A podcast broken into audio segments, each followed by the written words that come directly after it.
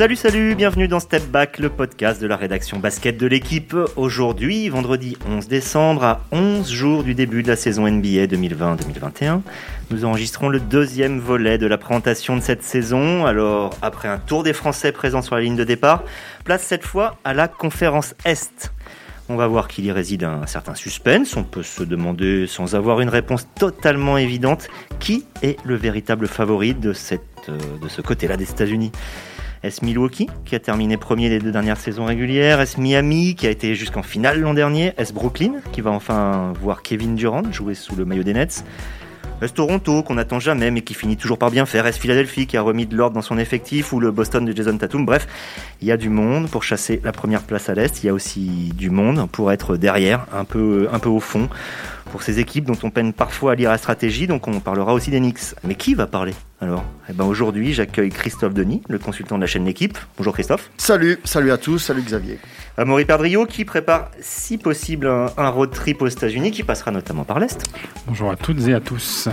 Et une voix que vous avez moins l'habitude d'entendre, mais qui a notamment fourni un, travail euh, important, colossal, je le remercie, euh, sur le guide NBA qu'on vous proposera à partir de mardi gratuitement sur le site. C'est Gaëtan de la Folie. Salut Gaëtan. Salut tout le monde. Allez, début du game. Alors pour débuter, euh, une question extrêmement simple. elle s'adresse à toi Christophe. Qui est ton favori de la conférence Est Alors moi, je vais oser prendre des risques et euh, je vais te répondre les Nets. Les Brooklyn Nets. Voilà, et maintenant il va falloir répondre à la question du pourquoi. pourquoi oser ce pronostic? Parce que je pense que c'est une équipe qui est morte de faim, euh, qui est composée de joueurs qui sont très très certainement en manque de minutes. Est-ce que tu peux déjà nous rappeler, peut-être pour les gens qui connaissent un petit peu moins, ce qui s'est passé en gros depuis un an à Brooklyn qui on a dans cette équipe? Pourquoi tu la vois comme ça? Bah, Carré Irving, déjà dans un premier temps, Kevin Durant, qui n'a pas joué depuis un an et demi quasiment. Voilà, je veux parler de ces deux joueurs-là. Et puis, ils sont restés sur la continuité du très bon recrutement qu'ils ont fait déjà il y a, deux ans maintenant. Euh, Caris Levert, on se rappelle de lui, cette future star. Il est déjà un, peu star. Et je pense que euh, l'assemblage de tous ces joueurs-là, euh, il n'y a pas d'embouteillage sur les postes. En plus d'avoir des joueurs morts de faim, je pense qu'il y a des joueurs qui vont aussi... Euh, qui sont dans l'obligation quasiment de, euh, de, de, prouver qu'ils sont capables de réitérer la bonne saison qu'ils ont faite l'année dernière. Et je trouve que les Nets se sont qualifiés déjà en playoff. Ils ont été éliminés au premier tour sèchement. Ça me donne beaucoup d'arguments finalement pour me dire qu'il va falloir compter sur eux à l'Est. Euh, on n'ira pas plus loin que, qu'un classement dans cette conférence-là. Je ne sais pas comment ils, se comporteront par la suite. voilà. Mais de ton expérience, avoir des joueurs qui jouent aussi peu depuis si longtemps, euh, Kevin Durant, voire même Kyrie Irving, qui est souvent blessé, ça ne va pas leur poser de problème pour se relancer, quoi, pour, pour lancer euh, une équipe qui finalement ne jouait pas du tout ensemble l'année dernière. Ben, justement, moi je pense que ça sera d'autant plus facile. Il euh, n'y a, pas forcément besoin de repères. En plus, le championnat NBA est un championnat particulier quand même, surtout en début de saison, où il euh, y a un premier round d'observation comme ça, où ça défend pas trop, où on prend le temps de mettre les choses en place. Et il y a aussi beaucoup de concurrents des Nets qui sont un peu dans la même configuration. On sait que toutes les équipes à l'intersaison, avec les trades qui courent encore aujourd'hui, hein, euh, seront un peu face à cette même problématique finalement, hein, de construire un collectif d'apprendre à jouer ensemble, etc. Alors après, il y a une autre question, c'est comment va se comporter Irving à la main, justement. Et, est-ce qu'il va être facilitateur de jeu ou est-ce qu'il va s'accaparer justement le jeu et, peut-être éteindre tous ces talents qu'il a autour de lui? Ça, c'est la question. Qu'est-ce que tu en penses, Gaëtan? Euh, Moi, comme beaucoup, je suis très excité à l'idée de, voir euh, Brooklyn euh, avec toutes ces stars. sur pied. il va y avoir un jeu très excitant. on rappelle Kevin Durant quand il s'est blessé en finale 2019 avec Golden State contre les Raptors il était à cette époque-là le peu ou prou le meilleur joueur du monde. Donc s'il revient à ce niveau, évidemment, tout de suite, il va placer Brooklyn parmi les, favoris de la conférence Est. Après, une question aussi, une incertitude, c'est dans quel état il va l'être. Euh, il revient d'une rupture du tendon d'Achille, qui est une blessure sérieuse. Beaucoup de joueurs ont, eu du mal à, revenir. Est-ce qu'il va être à 100% Manning, par exemple, je me souviens. Le meilleur exemple d'athlète qui soit revenu au top, c'est euh, Dominique Wilkins, je crois, et qui était à peu près à cet âge-là, euh, la trentaine passée. ça, c'est une vraie question. Il y a aussi l'incertitude de Steve Nash qui arrive au coaching. Ah, euh, ah, ça, moi, ah. je voulais en parler. Voilà. Et justement, moi, je veux que le coach en parle. Je veux que l'entraîneur en parle. Non, mais c'est très bien. C'est mon argument euh, le plus solide, finalement. Euh, à l'image de Nick Nurse. Alors que ça pourrait créer de l'incertitude d'avoir un coach qui, qui, qui, va faire sa première, sa première saison à, à ce poste. Bah, c'est justement oublier ce que Nick Nurse a fait du côté des Raptors. Mais Nick Nurse était entraîneur. Alors rappelons que Nick Nurse a été euh, le coach qui euh, l'année dernière a été élu coach de l'année, qui avait emmené les, les, Raptors euh, jusqu'au titre. Mais lui, il avait été assistant pendant longtemps. Steve Nash, lui, n'était pas assistant du tout. Mais il fait plus penser à Steve Kerr d'ailleurs. Assistant, c'est un autre métier que celui de head coach. Et c'est pas parce que vous avez été assistant que forcément vous êtes un très bon head coach derrière. Donc le fait de ne de n'avoir jamais été assistant, n'est pas forcément un handicap. Et encore une fois, moi je pense que le plus important justement quand vous êtes à la tête d'un tel roster, parce que le roster des Nets c'est quand même un des rosters les plus brillants de la ligue, très sincèrement. Je pense qu'il faut que Steve Nash, il a le crédit auprès de ses joueurs, de par sa carrière de coach. Et c'est ça qui est important, c'est que quand vous voulez mettre en place quelque chose, quand il va falloir manager un peu les égaux de tout le monde, euh, il a du crédit, il est au-dessus de tout ça. Il a, du crédit parce que c'est un, ancien joueur, je pense aussi. On en discutait il n'y a pas si longtemps que ça. C'est la, tendance que prend la NBA. Avant d'aller chercher les, les, assistants de Greg Popovich, notamment, ou les assistants de coach brillant. Maintenant, on va chercher des anciens joueurs pour aller euh, diriger des équipes. On pense à Tyrone Lou du côté des Clippers, pour avoir l'oreille du vestiaire. Je pense que c'est ça que tu veux dire. Précision, il y a toujours eu des anciens joueurs, mais maintenant on les prend très jeunes à la fin de leur carrière. en sortie, en sortie de carrière ou après un peu, de con, enfin, un peu dans un rôle de consultant. Et bon, est-ce que c'est peut-être ça que tu évoques? C'est le fait que bah, Steve Nash, ayant eu une belle carrière, c'est un ex-MVP, il faut le rappeler, euh, les, les, joueurs vont avoir confiance dans, dans, son, dans son flair du jeu. Mais moi, j'ai quand même un doute sur entre avoir du flair sur le jeu et être au bord du terrain, savoir prendre la bonne décision au bon moment, poser le bon temps mort au bon moment, ça peut demander du temps. C'est, c'est, pas euh, acquis pour tout le monde d'incarner ce rôle-là de head, coach euh, dès la première année, sachant que là, il y a une pression supplémentaire, c'est celle du résultat rapide. Ça, ça dépend de lui, évidemment, le résultat du match, mais ça dépend des joueurs, ça dépend de beaucoup de choses. On parlait tout à l'heure du front office des Knicks. Euh, un résultat ou plusieurs résultats sur l'ensemble d'une saison, ça ne dépend pas que du coach. Hmm. Et après, Steve Nash, il n'est pas tout seul non plus. Il y a Mike D'Antoni qui sera son assistant, qui l'accompagne, qui a une énorme expérience de head coach. Euh, Jacques Vaughan qui sera son assistant, qui était là déjà euh, cette saison, qui va permettre de faire le lien. Moi, j'ai des interrogations, mais il y a quand même quelques quelques piliers solides qui permettent de dire qu'il va pas se lancer tout seul à l'aventure. Un, ancien joueur de ce calibre-là a forcément le, cet instinct du scénario du match? On parlait à quel moment prendre le temps mort, quel changement faire, euh, passer du plan A au plan B, etc. Il n'y a, a, pas, a pas mieux que l'expérience d'un grand joueur justement au coaching pour gérer toutes ces, incertitudes. Euh, c'est beaucoup plus difficile pour un assistant coach qui a été assistant euh, pendant quelques années, mais qui n'a jamais été joueur de haut niveau. Hmm. Christophe, tu, tu vois Brooklyn numéro 1. Amaury, est-ce que c'est ton, ton cas aussi?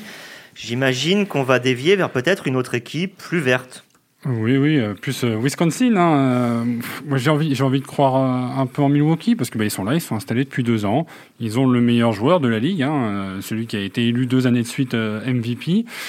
Il y a beaucoup, beaucoup d'enjeux du côté de Milwaukee. Donc, il y aura cette fin aussi, cette fin de, d'essayer de, retenir Giannis à la maison. Lui, de montrer qu'il peut non seulement être le meilleur joueur, mais que et qu'on va pas juste passer la saison à parler de son transfert. On enregistre euh, vendredi 11. Euh, Yanis Antetokounmpo n'a pas re-signé.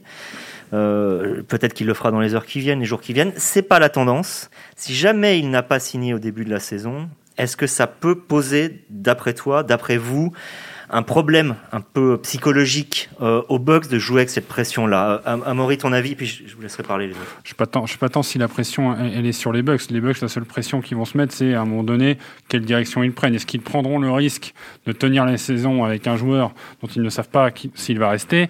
Donc en fait de monter un trade au milieu de la saison parce que euh, changer de projet. Je, pense qu'il a. Un... Alors moi je donne tout de suite mon avis. Je suis censé être le, le commentateur, mais là, là, là je donne un avis. Ce genre de joueur quand il a à ce niveau-là rarement transféré. On se laisse la chance de le prolonger jusqu'à la fin. T'es pas d'accord, euh, Christophe? C'est, il est peut-être trop gros pour être transféré. Non, mais moi surtout qu'ils sont dans le process. Quelle est la logique finalement de mettre un terme à ce process-là euh, euh, maintenant ou, en cours de saison? Il y, a un truc qui me dérange, c'est qu'il y avait un très gros recrutement qui avait été annoncé, ça a été un flop monumental. Tu trouves? Bah oui, ça a été un flop monumental parce que je pense que Yanis, je pense que Yanis, il attendait qu'une chose, c'est que c'est de voir le front office capable de renforcer l'équipe pour aller chercher le titre. Ils ont donné, ils ont donné pour avoir Joe Holiday à peu près la même chose que ce qu'avaient donné l'année dernière les Lakers pour avoir Anthony Davis. En gros, tu es en train de dire ils se sont fait avoir. C'est surtout qu'ils n'ont pas eu Bogdanovic. C'est pas lui qui allait être la star qui allait le rejoindre. Oui, mais quand ta, quand ta superstar demande un joueur et que ce joueur-là ne vient pas, là tu perds du crédit. Exactement. Est-ce que Et dans quel état d'esprit aujourd'hui se trouve Yanis et le coaching staff, etc. À l'aube d'une nouvelle saison, une saison, une saison qui est importante parce que je pense que c'est la dernière pour aller chercher le titre. Sinon, effectivement, il faudra partir d'une feuille blanche, quasi blanche, et puis sur un, sur une autre, euh, sur un autre processus. Mais il y a quand même de grosses incertitudes par rapport à cette fameuse euh, euh, co- cohésion, alchimie de groupe aujourd'hui. Il y a quand même un noyau solide autour de Yanis. Bien sûr. Chris Middleton est toujours là. Brooke Lopez aussi. Ça fait euh, un trio, une colonne vertébrale euh, Et tu rajoutes Holiday. solide. Tu rajoutes euh, Jrue Holiday qui, je pense, euh, et va mieux, euh, mieux s'intégrer que, que ne le faisait Eric Bledsoe. Moi, je suis assez d'accord avec Amaury. Je pense qu'en saison régulière, Milwaukee sera, finira en tête de la saison régulière. On l'a vu l'année dernière. Ils ont euh, un jeu, euh, une défense étouffante, de la transition rapide qui leur permet de faire des gros écarts et, et ils ont fini avec euh, la plus grosse moyenne d'écart de points de, de la ligue la saison dernière. Maintenant, la question, ça va être en playoff, qu'est-ce que, qu'est-ce que ça va donner? Et c'est là que je te rejoins. C'est l'année ou jamais. Sûrement pour Mike l'année dernière, Yanis Antetokounmpo était blessé plus ou moins en, en playoff. Vous, vous prenez pas ça comme Ah. une excuse?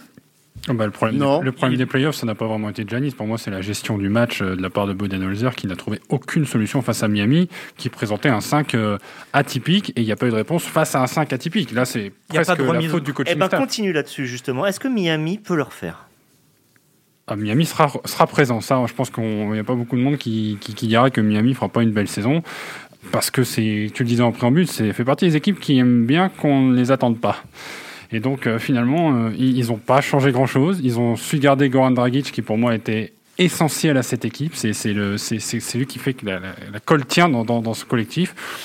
Et euh, moi, je suis un très grand fan d'Eric Spolstra et de sa manière de, de gérer son groupe, de lui donner suffisamment de liberté pour qu'il puisse créer cette alchimie euh, en, en, en, tant que joueur. Il, il, vient, d'un, il vient d'un monde, du monde de la vidéo, donc coach moderne. Enfin, elle a tout pour plaire cette équipe. Elle a gardé son capitaine de route, Jimmy Butler. Voilà. Euh, ouais, moi, je, je, pense que Miami, ça reste, ça reste les, les, les, les vents, c'est un vent de fraîcheur qui, qui, va continuer à souffler cette saison. Ouais. Oui, ils vont rester dans la continuité de ce qu'ils ont fait en playoff. C'est vrai qu'ils ont fait une saison correcte. Sans correct, plus, je crois qu'ils terminent cinquième de la conférence l'année dernière. Ouais. Ils ont été extraordinaires, fabuleux. Je ne sais pas quel qualificatif on peut employer dans la bulle. Euh, voilà, c'est un collectif qui s'est gagné. Tu, tu, les vois, Et... euh, tu vois qui derrière Brooklyn? Plutôt Miami ou plutôt, Brook, euh, ou plutôt Milwaukee ou plutôt une autre équipe? Et, on peut parler de Boston aussi. Je pense que voilà, c'est les quatre, c'est les quatre qui devraient truster les quatre premières places.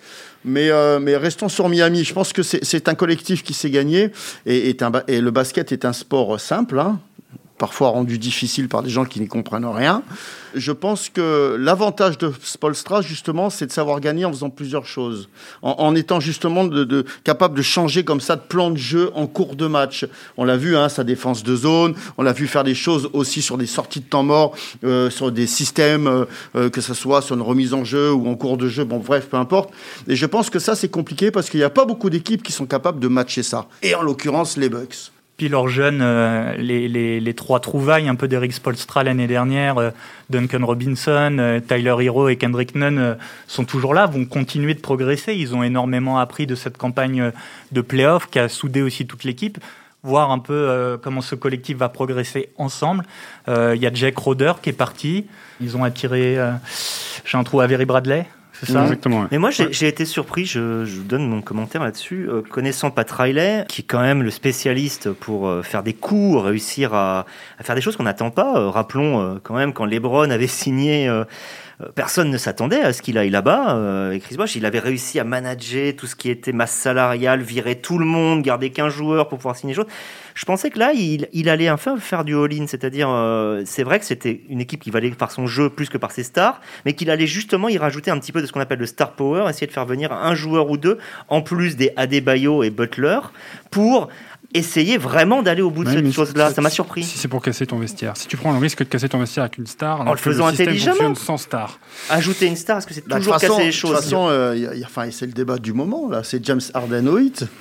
voilà, c'est ça la star. Euh, euh, moi, j'y crois pas du tout. Alors là, moi non je, plus. Je, je, je pensais pas dire, à lui. Hein. Je veux dire, le hit. Si jamais vous me posez la question de savoir quel ingrédient on pourrait y rajouter justement pour qu'il soit encore meilleur c'est difficile de répondre à cette Mmh, question-là parce c'est que qui, qui en sort de ce magnifique collectif où tout le monde a sa place, tout le monde sait exactement ce qu'il doit faire, euh, comment réagir dans des moments difficiles, etc. Qui mettre une star pourquoi? Pour, pour, pour, pour tous les tickets shoot, pour euh, euh, ils ont ils ont besoin de personne dans le vestiaire parce qu'il y a quand même ce qu'il faut pour gérer le vestiaire. Enfin non, Il manque peut-être juste un, un- peut-être un poste 4 un peu plus flamboyant que Myers Leonard, mais, mais, mais au-delà de ça, si tu veux, des stars, je te les donne. C'est Jimmy Butler, c'est Bam Adebayo. Bam Adebayo, Voilà. Adebayo, c'est l'avenir de la franchise. C'est, c'est, c'est un- voilà, le star power, il est chez, chez Adebayo. Et après, Butler, euh, enfin, trouver sa maison. euh, peut-être va- un, peut-être un poste 5 dominant ou en tout cas dissuasif en défense. Peut-être. Voilà, le petit Ouais. ingrédient, et je suis à, à- à moitié sûr de moi quand je dis ça, mais, mais peut-être que ce serait vraiment le, le- Mm. un espèce de, de Vincent Poirier au hit euh, aurait été une bonne chose. Et donc, la quatre... bah, Vincent Poirier jouait l'année dernière à Boston. Ouais. Et donc, on arrive à cette quatrième puissance euh, de l'Est. Est-ce que tu l'as, tu l'as décrit? Gaëtan, tu es d'accord? Euh, Est-ce que tu les vois même un peu plus que ça? Ouais, moi je les vois même peut-être un peu plus haut, capables d'aller chatouiller la deuxième place par exemple à l'Est. Deux raisons, euh, Jason Tatum et Jalen Brown, qui euh, l'année dernière ont explosé tous les deux, qui sont encore jeunes, qui représentent euh, le visage et l'avenir, enfin déjà le présent de la franchise.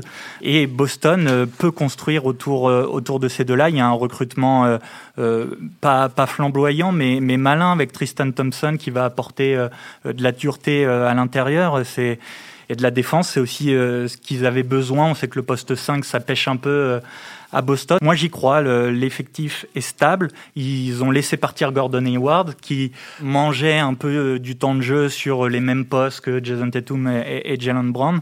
Et donc là, tout est fait pour... pour que Tatum s'épanouisse complètement, qu'on lui dise tiens c'est ta franchise, t'as les clés, emmène-nous le plus loin possible. Est-ce que ça marchera dès cette année en playoff? Peut-être encore un tout petit peu juste, un tout petit peu tendre, mais euh, mais va falloir compter sur eux euh, très haut quand même. Moi, il y a un truc qui me chagrine. Dans les quatre, vous ne mettez pas. Alors, par définition, hein, quand on a une liste limitée, il y a toujours des, des- gens qu'on est déçus de pas voir. Propre des choses. Mais euh, vous mettez pas Philadelphie et moi, j'y crois. Je dis clairement on va, parce on que. va attendre, attends, on va attendre un peu. Il y a quelque chose qui va se passer dans les 48 euh, prochaines heures peut-être? Là encore, James Harden, Voilà. puisqu'il est évoqué au cas où. Mais pour l'instant, avec ce qu'ils ont, je trouve que. On sait très bien ce qui a, ce qui a posé problème l'année dernière à, à Philadelphie, c'est qu'ils avaient un peu empilé les noms sans cohérence. Cette année, c'est l'inverse. Je trouve qu'au contraire, les, les- les adaptations qu'ils ont faites, notamment laisser partir à leur Ford, prendre Seth Curry, euh, je trouve ça intelligent. D'ailleurs, c'est toi-même, euh, Christophe, qui l'avait dit à un moment, ah, euh, quand on parlait des transferts et des trades, tu as dit, il y a une équipe qui s'est bien organisée, c'est elle. Moi, je pense qu'ils peuvent aller. On parlait de la deuxième place. Alors, en même temps, la deuxième place derrière qui Ça dépend, puisque tout le monde n'a pas le même premier. Mais euh, en gros, moi, je les vois carrément remonter dans le top 3, voire le top 2 euh, à l'Est. T'es d'accord ou pas, Bah, déjà, on peut parler du coach. Il a, été, il a été secoué quand même hein, euh, après l'élimination euh, des Clippers euh, en playoff. et je pense que voilà encore un bonhomme qui est revanchard et qui va être très attentif à ne pas faire n'importe quoi, justement, pas faire d'erreur, à commencer par la pré-saison. Et on parlait du front office aussi, qui est quand même un des meilleurs front office de la ligue. Enfin, à mon avis. Et oui, effectivement, quand on regarde le roster, ils se sont séparés de joueurs qui, euh, bah, déjà qui leur coûtaient une blinde, hein, pour pas grand-chose. Euh, donc ça, ça fait du bien. Et puis surtout, je pense que c'est une équipe qui est un peu plus équilibrée, mais sans... On parlait d'embouteillage sur certains postes. Je pense que voilà, je pense que l'équipe qui a été euh, construite pour cette nouvelle saison va, va très certainement permettre à d'autres joueurs d'être un peu plus en confiance. Voilà, ça, c'est quand même fondamental. Et puis, une Évidemment. équipe qui achète Danny Green ne peut pas ne pas être ambitieuse. Moi, euh, moi, il me, man- il, il manque un joueur. Il, enfin, il man- NBA, c'est deux ou trois dernières Trois Double, dernières trois fois, trois, trois fois, Il trois manque- fois. Il manque un truc dans cette équipe. Euh, je, je peux comprendre, sur le, sur le papier, on, on cumule des belles choses. Hein, cette Curry, meilleur shooter à 3 points. Lanny Green, shooter à 3 points aussi. On Pas cumule- seulement ça. Hein. Cette Curry, il permet à- juste à, à Ben Simons de pas être meneur à temps plein. Voilà, Mais moi, moi il me manque un truc là. C'est un, un- un leader, un capitaine de route, un mec qui, qui est capable de fédérer le vestiaire pendant les matchs. Et là, là, on a bien vu que les matchs ils pouvaient exploser sur un coup de tête de Joel Embiid. Mhm. On a bien vu que Ben Simmons, c'est pas quelqu'un qui a la voix qui porte. Qui a la Mais est-ce que Brett Brown arrivait à canaliser tout ça? Est-ce que Doc Rivers ne peut pas le faire? T'as besoin d'un capitaine sur le terrain. T'as besoin d'un- mec sur Ouais, le terrain coach, qui, à un on moment donné, va fédérer autour de lui. Le 5, là, il y a un problème sur le terrain. Il va prendre les 4 mecs autour de lui. Il va dire on y va, on va les casser des bouches. Et là, il y a personne. Moi, je vois personne dans cette équipe pour dire euh, il y a le feu à la maison, on va les gagner, on va les gagner le match. Bon, après, c'est un, sentiment personnel, mais parce que j'aurais même tendance à, à être plus séduit par ce que propose Atlanta aujourd'hui dans son roster que, que Philadelphie. Alors Atlanta, on peut en parler. Atlanta, ça a été un peu la sensation. Ils ont signé Danilo Gallinari, ils ont signé Rajon Rondo, ils ont signé Bogdan Bogdanovic. On, pas, on savait qu'ils avaient de la, ce qu'on appelle de la, de la place sous la masse salariale, sous le salary cap, mais ils, ont plus attiré qu'on ne le pensait. Résultat, en gardant aussi leurs joueurs euh, fondamentaux, notamment Trey Young, donc on voit bien qu'il devient un pôle d'attraction de la ligue, et ça c'est vraiment intéressant. Euh, Atlanta est, est passé d'une équipe qui était 14e sur 15 l'année dernière à l'Est, avec 20 victoires en 67 matchs, à une équipe dont personne ne pense qu'ils puissent rater les playoffs. Et après, sur leur upside, à voir. Qu'est-ce que tu en penses, Christophe ou, en play-in. C'est une équipe, une équipe qu'on peut très facilement voir en play-in. Rappelons le play-in, donc le 9e et le 10e jouent un match ensemble. Celui qui gagne ce match affronte le perdant d'un match 7e, 8e. Et là, tout d'un coup, les deux équipes vont jouer leur place en playoff sur 48 minutes. C'est pas du tout NBA, ça d'habitude, mais je trouve ça très intéressant. Ouais, et je crois que c'est Portland l'année dernière hein, qui. Oui, Memphis qui a battu Memphis. Voilà, c'est ça, qui rentre en, en playoff par ce biais-là. Atlanta, je. Oh, tu doutes. Non, je, non, non, non, non, non, non, je suis curieux de voir. J'ai besoin aujourd'hui de les voir jouer pour, pour, me faire une idée un peu plus précise. Et on n'a pas oublié de parler de Clint Capella aussi, hein, sur le poste 5 qui, à mon avis, va leur faire le, plus grand bien. Euh, j'ai besoin de voir jouer ce bac court ensemble pour voir s'ils sont capables de performer sur l'ensemble d'une saison. Donc bac court, la ligne arrière, hein, donc avec voilà. Young, Bogdan Bogdanovic, voilà, euh, Rondo, comment on assemble tout ça? La star absolue, c'est Trey Young, ça on le sait. Maintenant, est-ce qu'il va être capable justement euh, d'entrer de jeu en pré-saison, pas de taper du poing sur la table, mais se s'imposer au sein de cette franchise comme étant le franchise player? Est-ce qu'il va être capable de le faire tout de suite et, puis après de faire les choses pour, euh, pour, pour dire voilà, la dernière preuve de ce que je, je vous demande, c'est ça. Euh, et après de voir un peu comment ça va s'articuler dans le jeu. Je me fais pas de soucis pour Bogdanovic.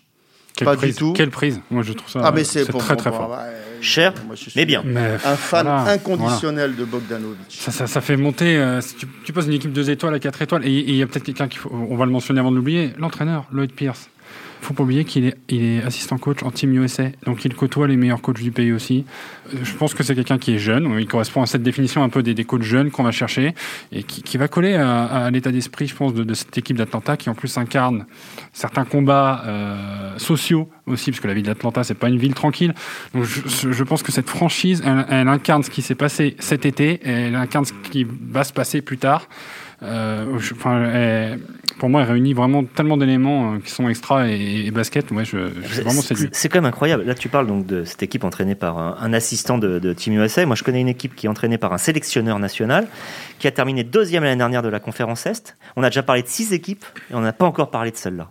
C'est Toronto. Gaëtan. Bah, Toronto, comme, euh, comme chaque saison euh, ces, dernières, euh, ces dernières années, on a tendance peut-être à les, à les sous-estimer. Rappelons qu'ils ont perdu des joueurs aussi, comme l'année dernière. J'allais y venir, surtout, surtout deux joueurs qui étaient très importants dans la conquête du titre de 2019. Leur raquette, Sergi Baca, qui est parti aux Clippers, et Marc Gasol, qui est parti aux Lakers. C'est compensé par l'arrivée d'Alex Len et Aaron Baines, c'est moins fort. Il faut choisir les mots. Compenser. C'est pas compenser. c'est boucher les trous, quoi. Il y, a un trou d'air là, quand même. C'est à l'intérieur, c'est compliqué. Je pense que dans la hiérarchie à l'est, ils ont reculé. Euh, ils ont sécurisé en prolongeant euh, Fred Van Vliet, euh, Kyle Lowry et, et Pascal Siakam sont toujours là, mais mais les autres équipes dont on vient de parler se sont toutes renforcées, ont progressé, ont un vécu collectif euh, euh, ou un vécu collectif qui a, grandi. Eux, on a l'impression voilà, qu'ils perdent des joueurs petit à petit, qui vont comme ça reculer dans la hiérarchie de la conférence S. Alors, euh, on n'est pas à l'abri que Pascal Siakam nous sorte une, saison extraordinaire, euh, qui soit un nouveau All-Star et qui porte cette équipe dans les cinq premiers de la conférence, mais je les vois un peu, un peu en dessous cette année.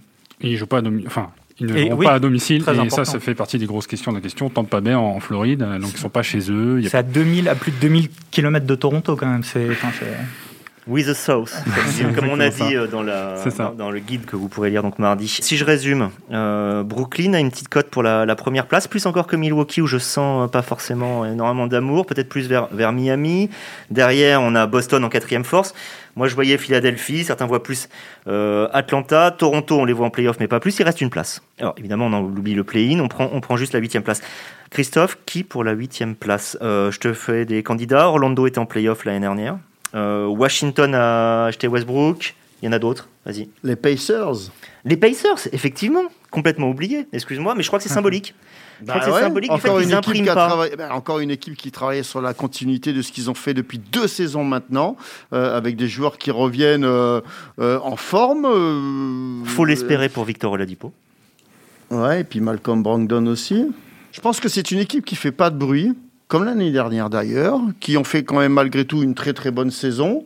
Moi, je pense qu'on peut compter sur eux. Voilà, moi je pense que que c'est une équipe qui peut qui peut en surprendre plus d'un. Voilà, voilà le, le profil type d'une équipe surprise. Équipe surprise, ça veut dire au minimum passer un tour, quoi. Bah, Parce que être en playoff, ils y sont ce- chaque ce- année. ce- quatrième l'année dernière, hein, j'ai le tableau sous les yeux. Quatrième l'année dernière. Oui, bien sûr, qualifié en playoff. Moi, je pense qu'ils seront dans les huit. Oui. Même si la concurrence sera quand même difficile, mais, mais je pense que pour la huitième place, on peut compter sur eux. Euh, qui mettent d'autres à la place? Orlando, il y était euh, cette année. Bon, alors, Hornets, Ça paraît quand même difficile. Washington. Washington associe Russell Westbrook et Bradley Bill. Parlons-en. Ben, J'y crois pas. Penses ça, quoi ça sera tout. Pareil, c'est une question de, ça va être une question de quelle va être la culture de cette équipe avec Russell Westbrook. Euh, bon, évidemment, il, re- il retrouve Scott Brooks. C'est pas mal ça. Euh, oui, oui. Après, est-ce que, voilà, de qu'il faut faire des, qu'il faut refaire des vieilles recettes euh, dans les vieux pots Je sais pas.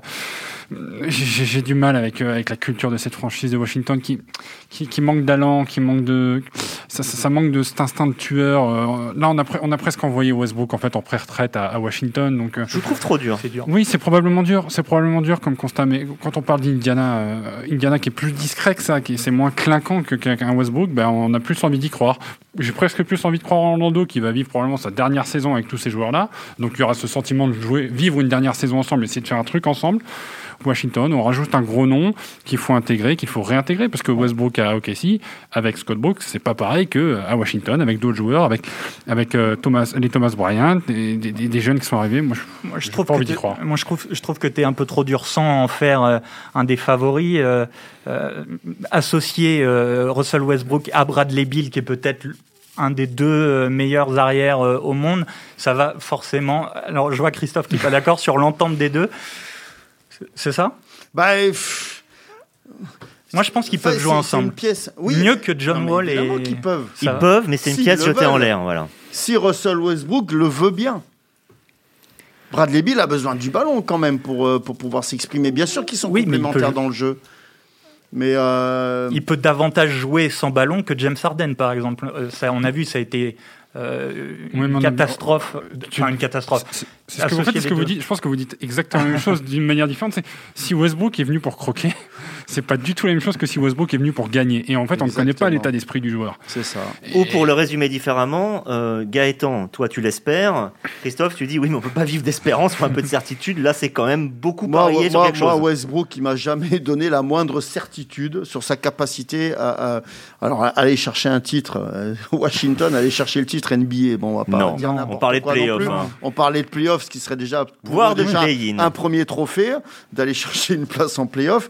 Mais euh, non, non, je, je- je pense qu'il vaut mieux donner la gonfle à Bradley Bill qu'à qu'à Russell Westbrook, ça c'est sûr. Et, et utiliser Russell Westbrook dans un registre un peu comme ça, euh, euh, go-to guy, euh, capable de mettre des points d'eau au panier sur le post-up, euh, évidemment le jeu en transition. Enfin ce, que voilà. finalement, une- ce que finalement Westbrook n'aime pas faire. Donc, euh, Et voilà, part. euh, et voilà, et c'est pour ça que je vous dis que moi j'ai pas beaucoup de certitude concernant Russell Westbrook et Washington euh, aller chercher une huitième place. Et pour la euh, dernière question, puisque ça fait déjà une demi-heure qu'on parle, c'est forcément passionnant. C'est- En plus, c'est l'avant-saison, on peut tellement imaginer. Voilà. Euh, la dernière question, elle sera pas sur les playoffs, elle sera sur la dernière place. Cleveland, New York, Détroit. J'ose pas mettre Chicago, c'est juste parce qu'on n'en a pas parlé, alors je les cite.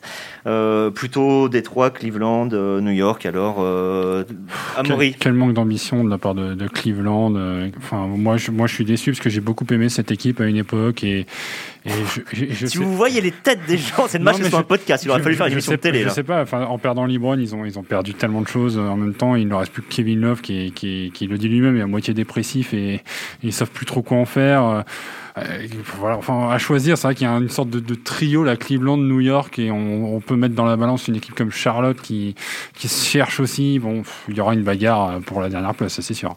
Mais New York est pas le favori de cette euh, bagarre pour la dernière place, quitte à être favori de quelque chose euh, Alors Christophe? moi, en tant que que coach, je donne encore un peu de crédit à Tom Thibodeau et je pense Ah. qu'il va faire du bon travail au Knicks. Ça, j'en suis euh, quasiment persuadé. Est-ce qu'il va euh, Le problème des Knicks, c'est- une équipe qui manque quand même un peu d'expérience, qui a beaucoup de jeunes joueurs, en tout cas des joueurs qui n'ont pas gagné grand-chose.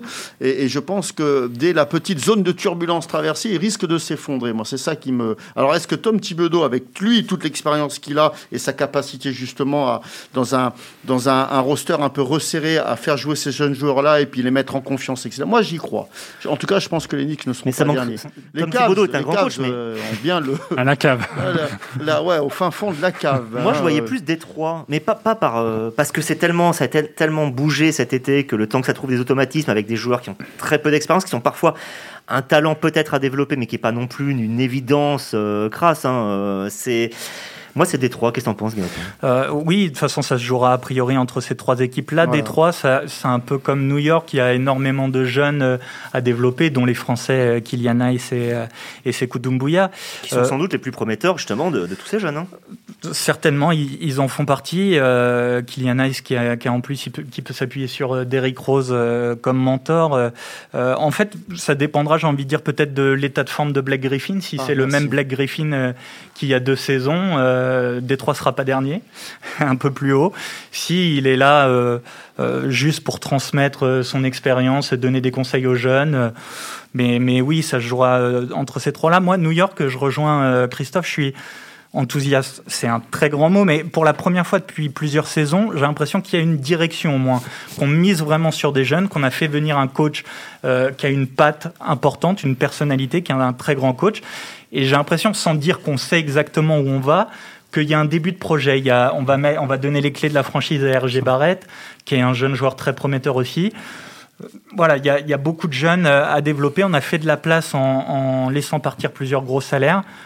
Un peu moins pessimiste que les années On précédentes. t'a sur bien entendu, Gaëtan. Donc, tu dis donc les Knicks euh, champions NBA, Frank Ntilikina meilleure progression de l'année et RJ Barrett MVP. Non, ça me paraît on- un peu ambitieux, mais c'est pas si mal comme. euh, on parle des trois au moins, au moins tu oses, tu oses. Voilà. Non, mais il a raison, c'est les projets, c'est une question de projet et je pense qu'on se rejoint tous en disant quel est le projet à Cleveland et on Ouais, n'a pas la réponse à c'est cette question. Pour les autres franchises du bas, on a plus la réponse. Détroit, c'est un projet jeune, c'est assumé. ça. Non, et Ils puis ils joueront iront chercher des matchs importants pour pas finir dernier. Après, ça peut être un choix aussi hein, de finir dernier, Bien vu sûr. la prochaine draft qui Ouais, s'annonce monstrueuse.